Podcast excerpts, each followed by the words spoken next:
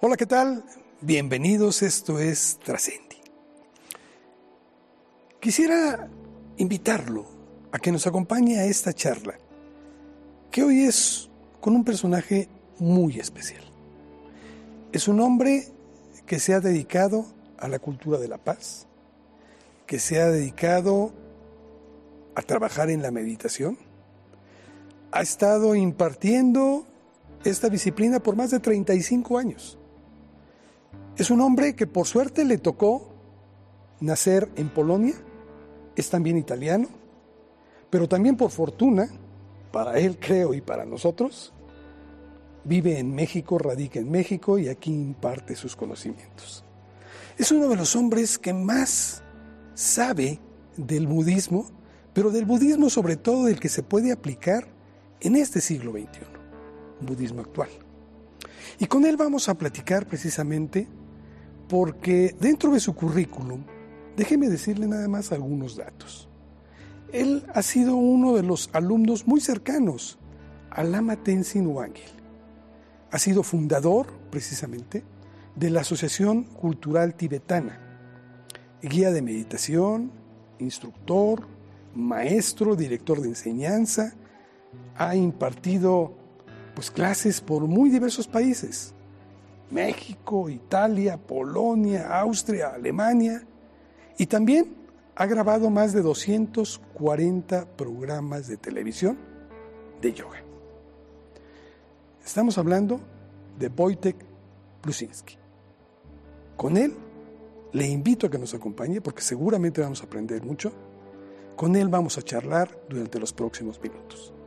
Así pues, quédese en Trascendi. Le prometo que va a estar muy bueno. Wojtek, gracias, gracias por haber aceptado esta charla, porque así como lo acabo de decir hace un momento, creo que podemos aprender mucho, mucho de tu experiencia, mucho de tus vivencias. Yo te decía antes de entrar a la grabación que eres un trotamundos. Has vivido por muchas partes, Italia, Austria, tu natal Polonia, México. Bueno, de todos lados y en todos lados abrevas cosas y las incorporas a tu vida cotidiana. Y eso creo que es bueno. ¿Estás arraigado? ¿Te sientes arraigado a algún lugar en particular?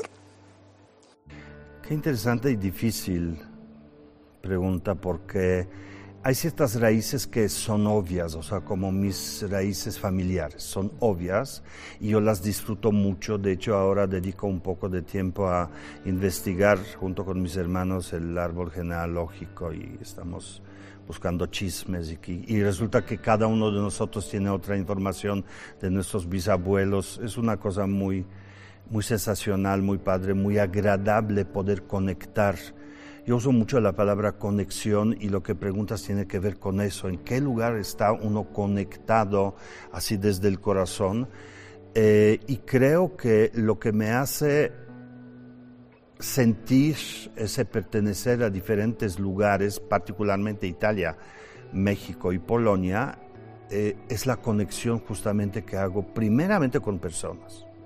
Y creo que eso se debe a una característica que construí durante muchos años a base de meditación, que es de apertura hacia otras personas y apertura hacia uno mismo también. Apertura en términos de meditación o particularmente meditación, budista se refiere a no juzgar, no esperar, no controlar, estar abierto, que es lo que quieres aportar y lo que aportes o lo que quieras de mí siempre va a ser bueno porque no tengo expectativa. Entonces, cuando uno está abierto, las experiencias son mucho más ricas que cuando uno exige que ocurran las cosas como uno dice, porque entonces siempre hay frustración porque nunca pasan las cosas como uno quiere. Yo creo que yo salí muy joven de mi país por cuestiones pues mayormente políticas, pero yo no soy prófugo político, pero la situación en la época de guerra de, comunismo en Polonia era tan difícil, tan desagradable, un futuro que no existía la opresión política de un país así. Simplemente como joven yo me rebelé, no quise vivir esto y arriesgué mi vida para aventurar, aventurarme en otro lado y es ahí donde un poco a fuerza tuve que tuve que aprender esa apertura. Pero fue muy afortunado, porque entonces encontré casa en diferentes países y me sentí siempre bien. Creo que es muy importante eso que dices, porque el pueblo polaco, yo le veo muchas similitudes con el mexicano, pero y el italiano, por supuesto. Pero el pueblo polaco también tuvo que resurgir de, sus cenizas, momentos muy difíciles durante la Segunda Guerra Mundial, y, encontrar un nuevo camino. Y creo que lo han encontrado y han, salido adelante. Polonia se ha ido desarrollando muy interesantemente con el resto de Europa. Yo, yo te quiero preguntar, Wojtek, con relación al budismo, que es en lo que tú te has especializado, te has centrado tu vida y creo que la ha transformado totalmente. ¿Cómo entras en contacto tú con esta disciplina?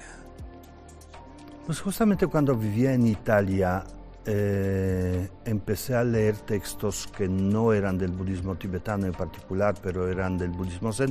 En los años 80 esos textos no estaban de moda, ni, ni era tan fácil encontrarlo, pero el karma, los azares del destino, mi buena suerte, eh, pues hizo que encontré un par de estos textos y me, llamaron poderosamente la atención, como por ejemplo los textos de Confucio de, o de Lao Tse, que era para mí un mundo totalmente diferente viniendo de una familia eh, católica y de una cultura católica, de repente encontrar un texto de un chavo que tenía 24 años, bueno, ya ni tan chavo, pero 23 o 24 años, que buscaba cambiar la vida, porque huir de tu país es una decisión muy difícil y muy dolorosa y, simplemente es una constante. Entonces yo buscaba a como de lugar entender, en, no era intelectual, era un sentir, yo buscaba dónde apoyarme. Y esos textos que trataban la realidad de otra manera de la que yo conocía, de mi propia cultura o de la visión pues, eh, católica, me abrieron la visión. Vi la, una vastedad de opciones de entender lo que sentía más que vi. Sentía una vastedad de opciones para vivir, para relacionarme conmigo mismo, relacionarme con mis eh, desgracias y mis éxitos. Era diferente. Entonces ahí como se sembró una, una semilla y una necesidad de explorar esto. Pero como digo, en los años 80, eh, yo salí de, mi tierra en los principios de 82, eh, pues no era común, no era tan fácil. Entonces practicaba un poquito viviendo en Italia, cuando aquí en México realmente eh, es donde empecé a explorar más en grupos formales ya en años 90, en grupos formales de meditación de diferentes tipos. Eh, y en uno que otro me quedaba más tiempo, eran grupos algunos hindúes de, trascendencia o de origen hindú, otros eran de un budismo entendido de manera muy vasta. También tenemos que pensar que eh, las prácticas de meditación en esa época tienen su raíz en, en la cultura eh, de los hippies, de una cierta apertura nuevamente y una conexión fantásticas. Entonces eran, pero no eran del todo ortodoxas, un poquito inventadas, un poquito arregladas, pero hacían sentir bien a la gente. Entonces yo seguía de grupo en grupo, de grupo en grupo, en uno me quedaba un año, en otro medio año, en otro dos años, hasta que conocí a mi maestro Lama Tenzin Angel en el 1995. Y recuerdo perfectamente, eso es una cosa muy extraña, pero que se repite entre varios alumnos. Estaba sentado en su primera su primer seminario, terminó primer día, yo estaba sentado hasta el final, a mi lado estaba sentada una chica que yo no conocía, terminó todo, aplaudimos y yo me volteé y le pregunté, oye, ¿tú entendiste algo? Y ella me dijo, no, ¿y tú? y dije, yo tampoco. Y ella me dice, ¿y qué vamos a hacer? Y yo le dije, pues yo voy a venir mañana a ver cómo termina esto. Y esa parte de una fuerte conexión era como darle agua al que tenía sed. Todo se acomodaba en mi mente, aún cuando intelectualmente yo no podía entender de lo que hablaba este hombre, vestido tan extraño y usaba palabras extrañas en sánscrito y, y hablaba de conceptos extraños, pero cuando nos llevaba a un lugar de meditación, a un lugar en la mente donde yo me sentía como en brazos de mi madre. Me sentía tan cómodo. Entonces, ahí ocurrió algo y no fue una decisión, simplemente ocurrió, ya no me desprendí. Y bueno, una cosa llevó a la otra, lo formalicé un poco y luego participé con otros compañeros en crear esta asociación cultural eh, tibetana que se llamaba Garuda en aquella época. Eh, y entonces era cada vez más cerca y luego tuve responsabilidades, entonces tuve que estudiar más, entonces me quería, bueno, y así empezó todo hasta la, hasta la fecha. Son, con la Matensin ya son 25, 26 años. 26 años. Sí.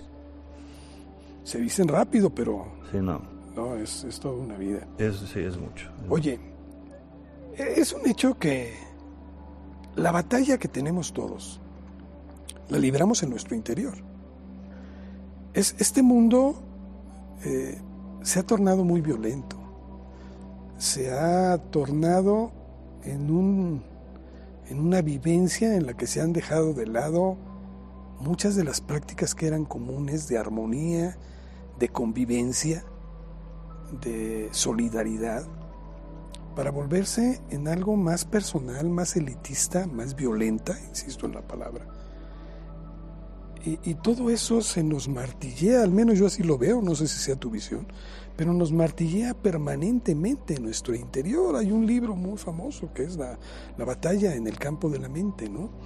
En donde se nos dice, donde tenemos que derrotar al enemigo está en nosotros mismos. ¿Ustedes cómo ven esto en el budismo? Bueno, es el fundamento eh, en el budismo para entender la función que tiene la realidad de nuestras vidas y lugar que nosotros tenemos dentro de esta realidad. Es la clave este entendimiento, porque hasta dónde uno siente que está separado de lo que ocurre afuera y siente que lo de afuera es lo que le agrede, le da o le quita a uno, no, tiene, no tenemos ninguna herramienta para interactuar más que asumirlo como destino, asumir el dolor, asumir la pérdida o qué sé yo y vivir la vida de esta manera, pero realmente cuando nos separamos de la realidad, no tenemos interacción con eso. Y en el budismo lo vemos exactamente al, revés. Todo nace en el interior.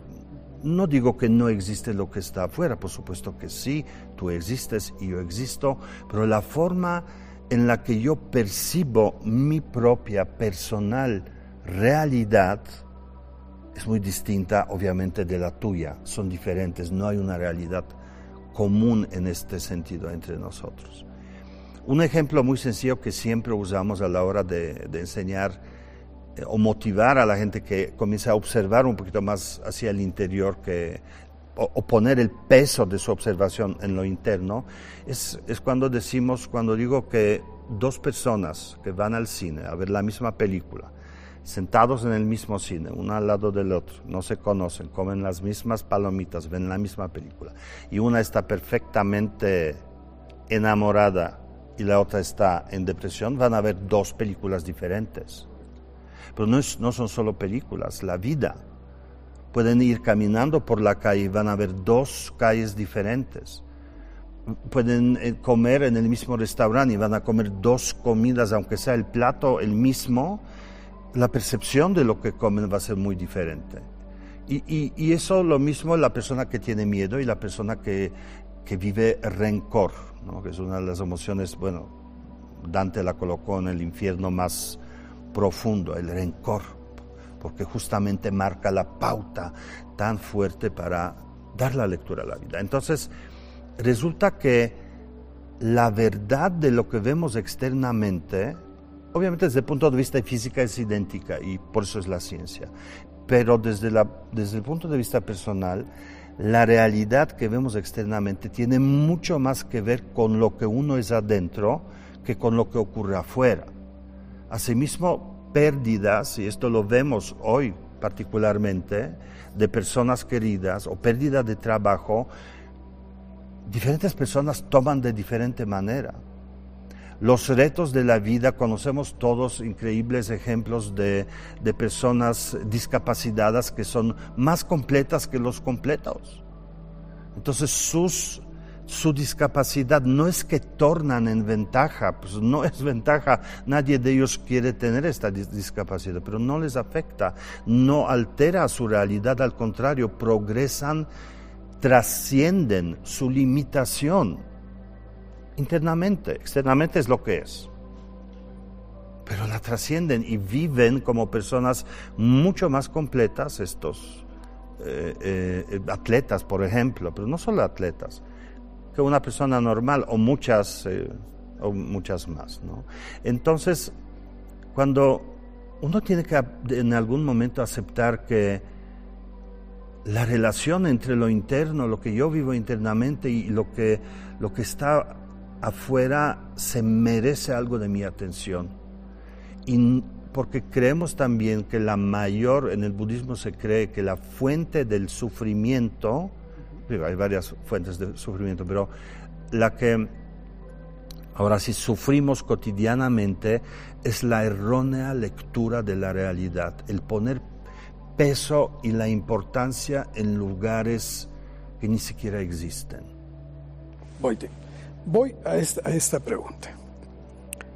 Todo esto se escucha y, y, puedo estar de acuerdo o no puedo estar de acuerdo, lo de menos. Mucha gente lo asume como propio y dicen, sí, sí, sí, vamos con esto. Pero lo comentábamos tú y yo antes de entrar al programa. Pero cuando sales a la calle y vas en tu automóvil y el tipo de atrás, sin mediar ni siquiera palabra, te está agrediendo, te toca el claxon, te insulta, por nada, sino a lo mejor por el estrés que él está viviendo. ¿Cómo mantenerte en esa paz, en esa armonía, en esa comprensión. Creo que ahí es donde la enseñanza es donde te lleve llevar, pero que muchas veces lo que nos gana es la carnalidad. ¿Cómo evitar esto? Sí, es una pregunta muy, muy buena y la respuesta es muy buena también. Tenemos que practicarlo. Simplemente uno tiene que practicar Suena extraño, pero practicar estar en paz. También sería interesante preguntar a las personas, oye, ¿qué te gustaría más en la vida? ¿Paz? Calma, serenidad. Para empezar, la gente ya no sabe distinguir entre las tres. Y a mí, yo lo entiendo, porque yo también vengo de ahí, o sea. Pero yo, practico calma, yo practico serenidad, yo practico quietud.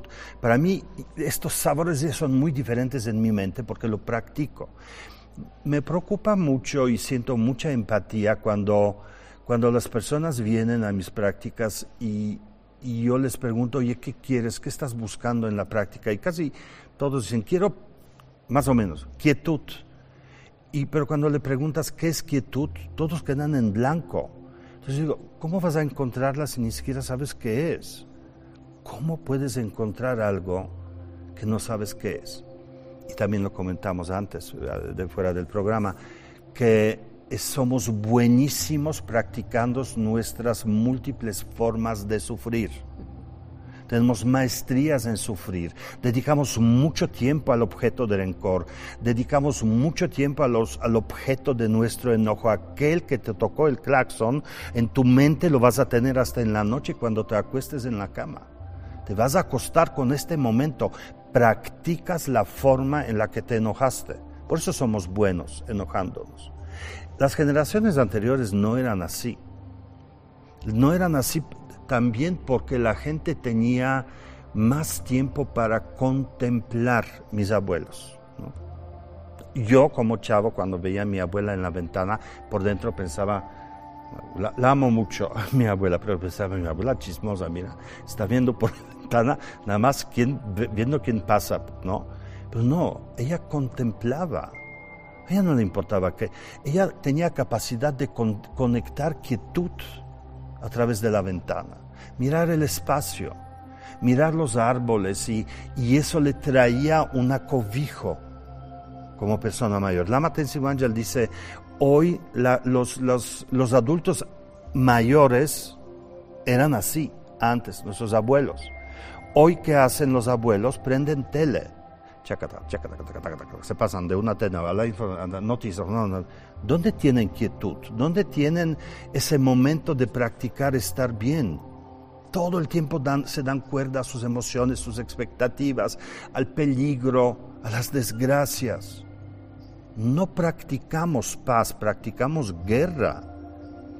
Y también la Matensin Wangel en, en, una de las enseñanzas hace, muchos años eh, nos hizo entender una cosa muy importante con relación a la práctica. Hay una práctica en el budismo tibetano que es muy famosa y todas las tradiciones tibetanas la tienen, que se llama Powa, es una práctica que todos buscan porque es espectacular, pero nadie la quiere practicar. Se llama Powa porque es una práctica de transferencia de la conciencia a la hora de la muerte, entonces todo el mundo quiere, pues suena padre. No es padre porque hay que trabajar y hay que practicarla. Y, y entonces alguien preguntó, maestro, entonces este ¿cuánto tengo que hacer esta práctica? Y él dijo, pues hasta que te mueras. O sea, no es que la hagas una vez, o sea, esa práctica ocurre en tu mente en el momento en el que te encuentras con la muerte. Si tú no la tienes fresca, en el momento que más la necesites, ¿a poco vas a sacar tus apuntes? La tienes, es una actitud, la práctica es una actitud en la mente. Tienes que practicar todos los días. Bueno, luego nos dio recetas, primero todo un mes todos los días, luego este, una semana al mes, luego finalmente una vez al mes tienes que refrescar esa construcción mental donde al final hay un cierto acto de liberación y uno permanece en la claridad de esto. Yo quisiera morir así, con la claridad en mi mente, no con el bagaje, con los problemas, con los créditos. No, yo quiero liberarme de eso. Entonces, la respuesta a tu pregunta, tu pregunta, ¿cómo hacerlo? Es justamente eso. De manera, yo mucho enseño esto a, los, a los alumnos, la práctica obviamente hace al maestro. Quieres ser maestro en tu quietud, en tu paz, en calma, en alegría, en gozo. Practícalo. Porque entonces cuando te toquen el claxon, tal vez el pico va a durar por sorpresa un rato, pero lo disuelves instantáneamente porque eres dueño de los estados en tu mente, no víctima ni resultado. Y al mismo tiempo, y esto es muy comprobado, bueno, lo, conocemos todos, cuando entras a un lugar y, y, en unos lugares sientes buena vibra, o sea, sientes alegría, y en otro lugar sientes algo muy, muy denso, es porque la gente siempre emana lo que siente. Una persona caótica, curiosamente, esa persona caótica va a atraer a otras personas caóticas porque se reconocen mutuamente y algo en su interior le dice, me encanta tu caos, vamos a hacerlo al cuadrado, ¿no? Es como cuando entramos en un lugar y decimos, el ambiente se siente pesado, pesado se siente denso, ¿no? Porque se comparte eso, pero cuando uno practica quietud, cuando uno practica ese estado de calma en la mente, pero calma, yo uso mucho la palabra para describir calma en la mente como una laguna. En calma, sin olas, una laguna que se torna, torna espejo. Esa calma en mis emociones es algo que yo aprecio muchísimo y, y practico mucho. Cuando uno tiene esa calma, desde esta calma, cuando la mente cotidiana, esa mente que piensa, que juzga, que se enoja, que quiere, que sospecha que no te lo voy a perdonar, es que no, todo eso, cuando esa mente se disuelve como las olas y queda esta superficie tan linda, naturalmente, sin esfuerzo, sin que tengas que hacer nada, surgen cualidades humanas normales. La primera, por ejemplo, es la capacidad de gozar de sentir bonito. Inmediatamente, porque reconoces lo bonito que es y es así. Luego, la amabilidad, la calidez, que es un, principio, una semilla de tu capacidad de amar, y amar es lo, lo humano. No practicamos eso, practicamos amor condicional. Yo te amo por y sí, porque si no, pues ya vas a ver cómo te da. Para alcanzar estos niveles, ¿qué es primero? ¿El perdón o la comprensión del hecho? Yo creo que la comprensión. El perdón no puede surgir si uno no comprende lo, eh, el estatus de lo que está ocurriendo. Pero van ligados de alguna forma. Van ligados, desde luego. Claro, si uno tiene actitud empática y compasiva, aunque, pero perdón dice el sentido que yo deba perdonar o que me perdonen. Eh, Depende. que tú debes perdonar para poder vivir en paz y en armonía. Ah, exacto, ok. Perdonar o reconocer, creo que, bueno, eh, eh, la conciencia, el darte cuenta, el saber es lo, lo sustancial. Si no hay esa capacidad de reconocer, por ejemplo, el daño que haces, uno por empatía puede entender el dolor que infringe al otro. Y esto puede ser también buen punto para pedir perdón. Porque soy ser humano, yo, yo no quiero pensar que los seres humanos sirven para lastimar unos a otros. En principio, no, no, no quiero aceptar es así, yo lo sé pero no, no quiero pensar en esa parte humana, prefiero pensar en la creatividad de las personas, en su capacidad infinita de deducir otras formas, otras texturas, otros contextos, otros contenidos. Me gusta eso, más que la capacidad de limitar, dividir, separar, desconectar, ser intolerante. Eso no me gusta del ser humano. En, en este canal, tiene para nosotros particular interés el saber lo que las personas que nos hacen el favor de venir a charlar con nosotros opinan de trascender. Y porque además es el legado que dejas a las futuras generaciones, tanto a los tuyos como a los que vienen. Y, y creo que aquí nos interesaría mucho tratar de aproximarnos a lo que en el budismo contemplan como trascender, la importancia que reviste esto, la importancia de crear un mundo diferente al que nos está tocando por mala suerte vivir. ¿Cuál es tu opinión al respecto de esta trascendencia? Sí, es una palabra eh, que en el budismo podríamos decir iluminarse, iluminación. El Buda es el iluminado, eso es lo que es.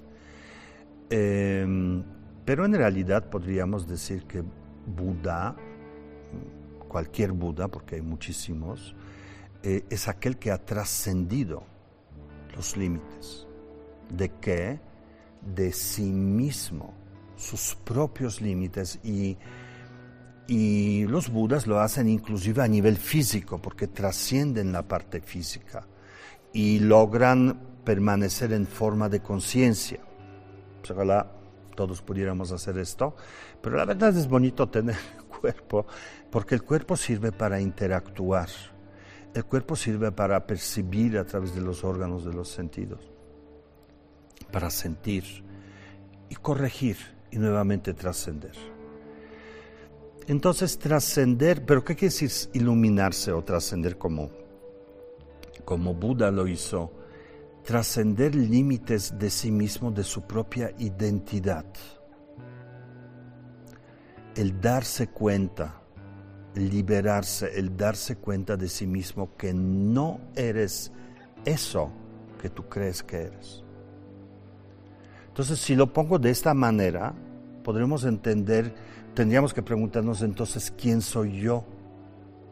Y últimamente la Tenzin Wangyal hizo mucho estas prácticas y yo continúo porque se me hacen excepcionales, porque hace reflexionar al practicante sobre quién eres. Y resulta que al principio, bueno, para empezar hay que, hay que entender que como practicantes nos vemos siempre en tres formatos diferentes, como si una persona tuviera tres caras diferentes, porque una cosa es lo que uno es físicamente, la voz, eh, eh, lo que hace, cómo se ve, cómo interactúa, su capacidad de interactuar con lo externo. Esa es la parte física y todos conocemos esta parte muy bien. Yo podría escribir un libro sobre mi historia y sobre quién soy y, cómo soy, etcétera la otra parte es un poquito más oculta, es la parte interna de tus sentires. Y resulta que muchos no saben lo que sienten. Eh, algunos si se sienten mal y no saben qué sienten necesitan un terapeuta para descubrir qué sienten. Otros cuando sienten algo extraño dicen, no, no me gusta eso, usan otras terapias, pueden usar alcohol, pueden usar drogas, pueden usar muchas cosas para interactuar con lo interno porque no lo comprenden. Y la tercera parte es la construcción mental, la fuente, que es la más secreta nosotros llamamos. Las tres partes juegan, van juntas, pero no son lo mismo. Una persona que tiene un concepto y tiene motivación, un sentir, una actitud acorde a eso, y tiene una actitud que de ahí nace y acciona acorde, es una persona empoderada. Pero una persona que quiere una cosa, siente otra y hace otra, es una receta para caos. Y la mayoría somos eso. Y mayormente porque estamos conectados con lo físico, mucho, sino totalmente, y desconectado con lo que sentimos, no sabemos lo que sentimos. Sentimos lo que nos dice la publicidad, lo que nos dice la moda, lo que nos dice la época. Eso es lo que sentimos. Los canones de belleza, los canones morales. Nada, nada ya es propio, todo es aprendido. Y menos sabemos quiénes somos. Entonces, cuando uno hace este descubrimiento de quién soy, se da cuenta que casi siempre habla desde un lugar de dolor. Nos identificamos mucho más por el lado del dolor y sufrimiento que vivimos que por el lado de ser plenos, completos. Porque sí soy pleno, completo, pero me duele aquí. Soy pleno, pero lo del banco me quita el sueño. ¿no? O como que resulta que cuando te preguntas quién eres, descubres que eres tus emociones negativas, tus pérdidas, tus esperanzas, tus fantasías, eh, lo que deseas, lo que te quitaron, toda una cosa súper compleja. Y esa, no sé cómo decirlo, complejidad, sí, complejidad, esa complejidad interna, te limita terriblemente para ser feliz. A final de cuentas, todos queremos el budismo, es una respuesta, pues, ¿qué hacer para ser feliz? Punto. El Buda dice, libérate de, ese rollo, justamente de esa complejidad, de eso, libérate de eso, de esa visión interna de ti mismo y de tu realidad. Vas a encontrar felicidad. Es que para eso tendríamos que dejar de lado ese egoísmo en el que nos caracteriza al ser humano porque todos pensamos que venimos aquí al mundo nada más para gozar y no entendemos que también muchas de las dificultades por las que atravesamos son pruebas para ir superándote y que son experiencias que si le sacáramos lo mejor, terminarían por nutrirnos ¿no? y ser mejores seres humanos. Pero para eso uno tendría que darse cuenta y uno, nosotros no nos damos cuenta. Darse cuenta, reconocer, está vinculado con la palabra estar consciente. Particularmente en, estos, en esta época, no digo los, estos 20 años del siglo XXI, pero digo, los últimos años del siglo XX y lo que vivimos, cada día hay, cada día hay menos conciencia, menos importa darte cuenta, más importa usar como que todo es rápido, usar producto hecho. Hace poco encontré en, mi teléfono una publicidad de algo, una cosa, no, de veras, me quedé mudo, pocas veces me sucede, quedé sin palabras. O sea, pones el teléfono, ahí pasa un perro, no lo escaneas al perro y te dice la raza. Dije, bueno, ni siquiera, o sea, ahorita te dicen, no, ni siquiera tienes que aprender. O sea, yo tenía enciclopedias en mi casa que las consultaba. La, la, biblioteca de mi universidad tenía creo que 10 pisos y había un curso entero que te explicaba cómo sacar un libro de ahí, cómo entender dónde está lo que tú, una cierta lógica para entender dónde está qué cosa. Y ahorita escaneas al perro y te dice, obvio, quiero ver qué va a hacer con un perro callejero, porque obviamente no va a proceder. Entonces todo se volvió ahora a simplificar. La comunicación y, ya son emoticones, ya no hay nada atrás, todo se reduce y reduce, y reduce y todo es rápido. También las personas que vienen a las prácticas no lo dicen, pero yo lo veo en sus ojos, o sea, me puedes dar algo para la calma, pero ya. Si todo es para ahorita. Sí, ya, o sea, no, sí, sí, pero voy, voy a sentir quietud, sí, en unos 10 años, si te pones a practicar, o sea, no digo, no digo eso porque, no, pero, no, y no necesitas 10 años para nada, pero necesitas actitud.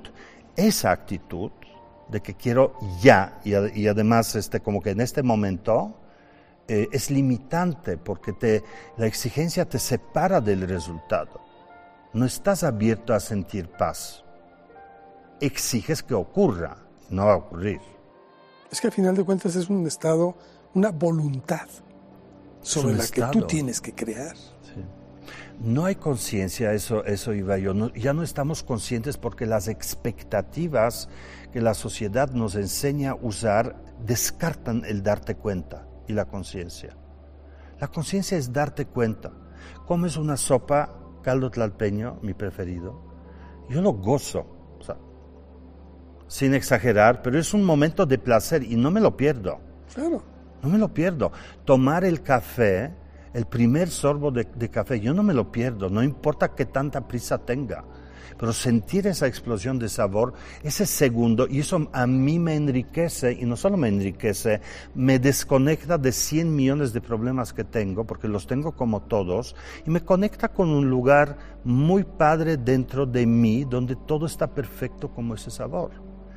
Entonces la meditación realmente lo que hace es enseñar mecánicas y prácticas para llegar y practicar para llegar a ese lugar en la mente donde todo está perfecto.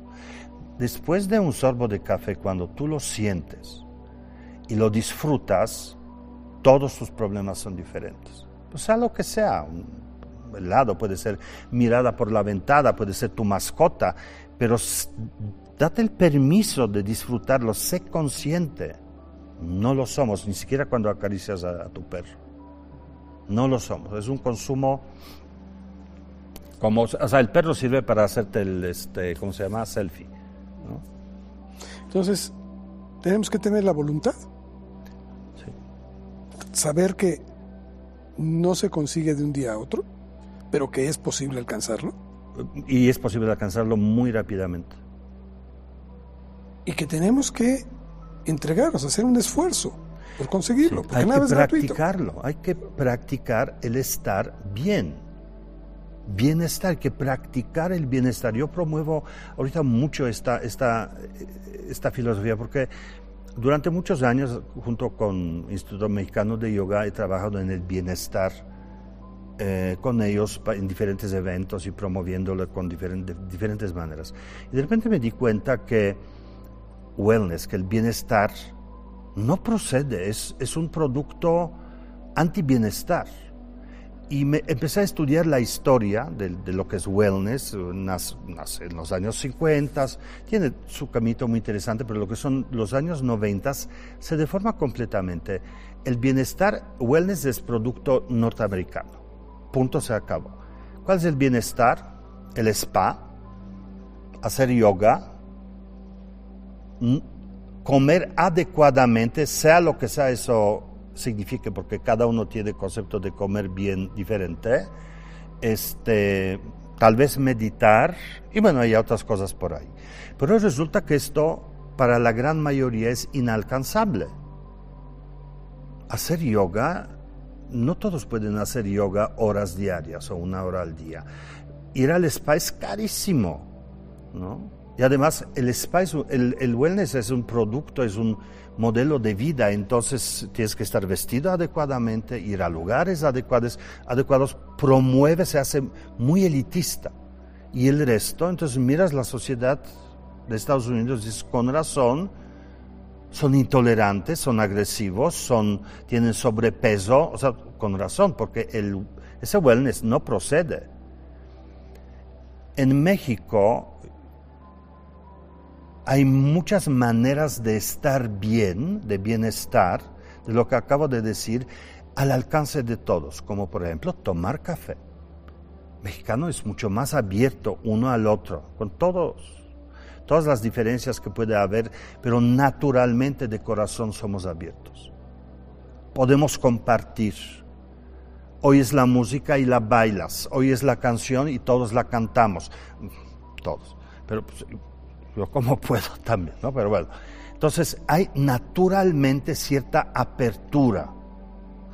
El bienestar latino, bienestar para mí mexicano no tiene nada que ver con el wellness gringo y, perdón, norteamericano y, y importarlo aquí solo sirve para un, un, grupo muy pequeño. Entonces, practicar el bienestar, practicar ese, esa forma de sentirte, porque yo mencioné que bienestar es calma, quietud, eh, serenidad, eh, alegría, que es muy fácil, México es alegre, eh, alegría, capacidad de gozar, es esa calidez, amor, etc. Eh, pero también el bienestar está en compartir, el bienestar está en, en escuchar, hay muchas maneras de estar bien, muchas a final de, y que están accesibles aquí. Todos podemos hacerlo. Entonces, terminando, si uno quiere sobrevivir en los meandros de la vida de ahora, no solo en la pandemia, porque ya se nos olvidó, pero hace 2019 apareció la ley esa de trabajo NOM 035, porque resultó que México era país a nivel mundial más estresado en términos de, trabajo, ya se nos olvidó ese estrés. Eso que interesante, ¿no? Y ahorita vivimos la pandemia, eh, pero antes también estaba muy complicado. Muy, muy complicado. La gente estaba muy estresada y, y, y no era tan fácil vivir. Entonces va a terminar muy pronto la pandemia, eso esperemos, y vamos a volver al estrés. Entonces tenemos que encontrar esta manera de reconectarnos con nosotros mismos en ese lugar agradable y dejar de practicar tanto esa forma difícil de vivir. Oye, ¿cómo aislarte de esa corriente? Porque estamos en un mundo en el que todos estamos en, esta vorágine, en este es como si todos nos pusieran de repente en un cántaro e, en el que es imposible aislarte. Y, tú lo decías hace un momento también antes de entrar aquí, las modas que por ejemplo han dado ahora estas hermanas Kardashian, por ejemplo, de que las cirugías es lo que te da la felicidad y, aquel que no tiene el dinero y vive traumado porque no se lo ha hecho y cuando lo consigue piensa que ya lo accedió a, esa felicidad y se da cuenta de que esto es absurdo porque eso no es la felicidad. ¿Cómo aislarte de todo esto cuando estás en un mundo que directamente te llega el dictado de allá? Eh, sí, sí. Bueno, durante muchos años la práctica de la meditación estaba relacionada con una forma ermitaña de vivir. Los, los, en todas las tradiciones religiosas, aquellos que buscaban en el interior se aislaban para que el estímulo externo no los confundiera, para que su mente estuviera más libre y, y pudiera descubrir lo que tenía que descubrir. Creo que hoy el reto es lo contrario, justamente no aislarte de dónde estás, sino encontrar aquí lo que necesitas encontrar y la pregunta cómo es muy justa en este sentido. Para mí, encontrar espacio, y mira que lo he practicado, en el metro de la Ciudad de México a las 6 o 7 de la noche, es un reto, pero no es imposible. Claro. Y yo lo, yo lo tenía prácticas, yo vivía, yo vivo en la colonia San Rafael, tenía prácticas, no, en la colonia del Valle, no importa, pero era mucho, iba en metro, era mucho más rápido ir en metro, solo que para entrar al metro era una campaña batal, se me iban tres, o sea, finalmente entraba y cuando entraba era entonces la presión, yo afortunadísimo porque alto, entonces yo estaba arriba de todos. Y y, eh, desde ahí, desde arriba, observaba las caras de las personas y todo encerrado en su mundo adentro, nadie interactuaba con nadie, se sentía una, pues una tensión, no tensión, cansancio, una como resignación y cansancio en ese movimiento del metro. Y yo dije, bueno, voy a practicar, hacer mi práctica para sentirme libre y espacioso.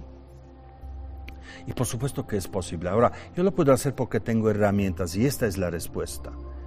Para terminar la historia, rápidamente me di cuenta que cuando yo logro ese estar eh, no tan denso, intenso, sino más espacioso, se hacía literalmente más espacio en las personas alrededor de mí también. Es que eso se contagia, de verdad.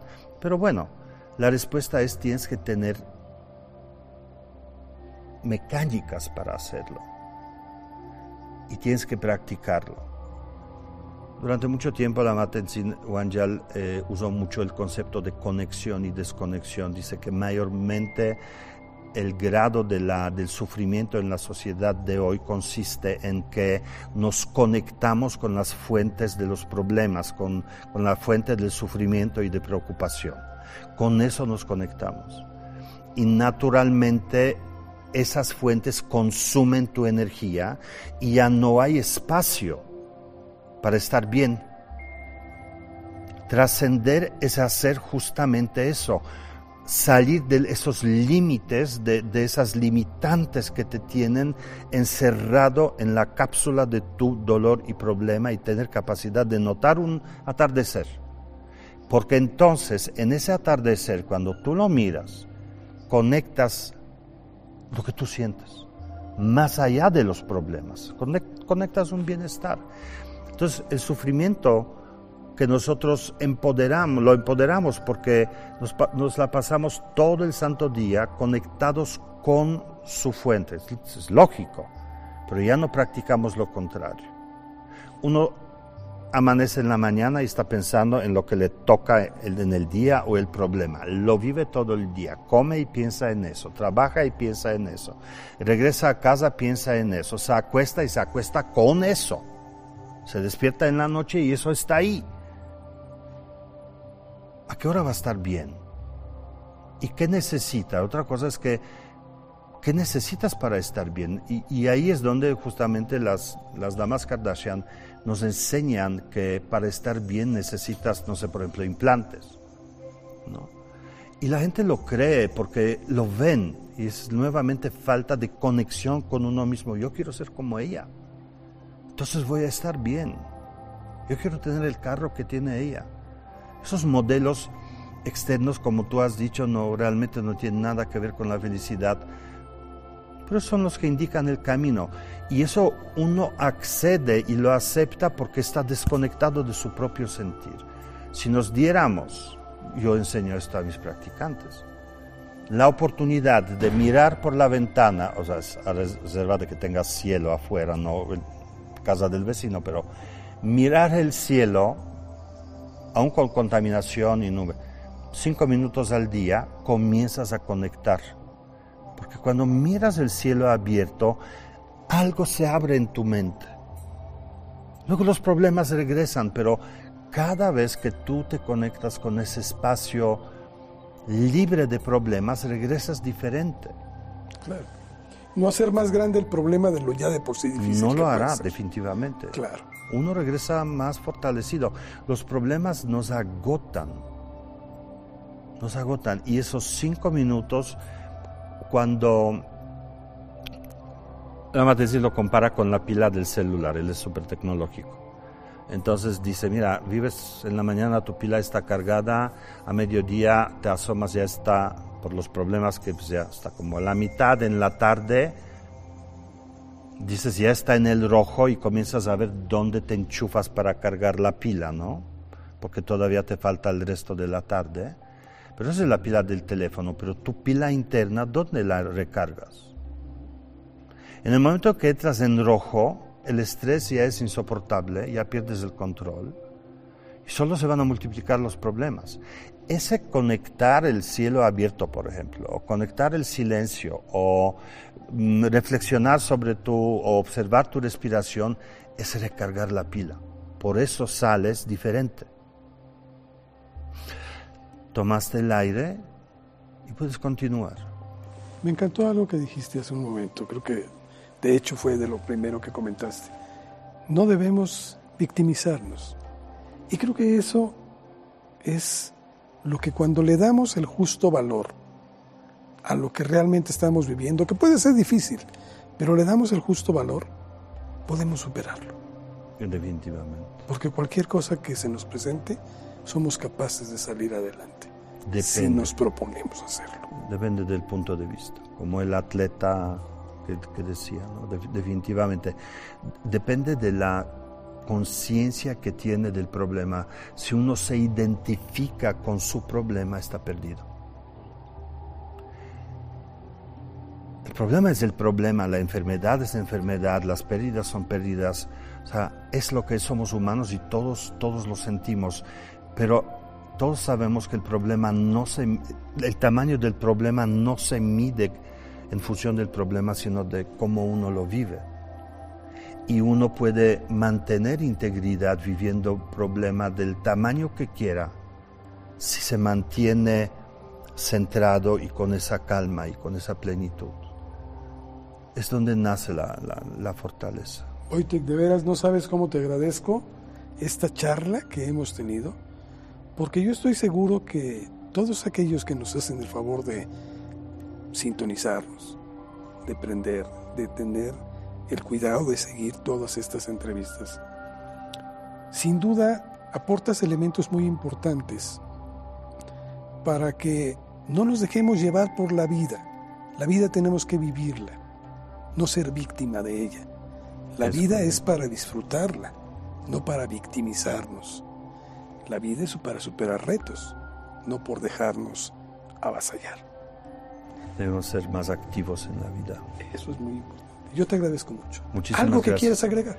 No, eh, agradezco mucho la invitación, es un honor compartir en este foro, eh, porque siento que hoy más que nunca se necesitan voces que tengan conciencia, voces que vengan de un, de un lugar de claridad, y eso es lo que he notado entre las personas que has entrevistado, y la claridad que tú tienes a la hora de hablar también lo muestra mucho. Entonces, eso es lo que necesitamos, porque esa claridad ya no existe. Y creo que hoy, más que nunca, necesitamos que surjan nuevamente personas que se vuelvan como punto de derramar una visión muy clara y distinta de este consumismo tan, tan terrible que hay por todos lados. ¿Te digo cuál es el secreto? Dime. Somos un equipo, que lo puedes ver aquí, y los que no ves, comprometidos con lo que creemos. Una palabra muy bonita. Comprometidos, que decir conectados también. Los felicito. Gracias, todos. Gracias. Esto fue Trascendi. Espero, estoy seguro de ello, que esto, esta charla, puede ser muy importante para cambiar su vida y para mejorarla. Gracias por acompañarnos. Nos vemos en la próxima emisión.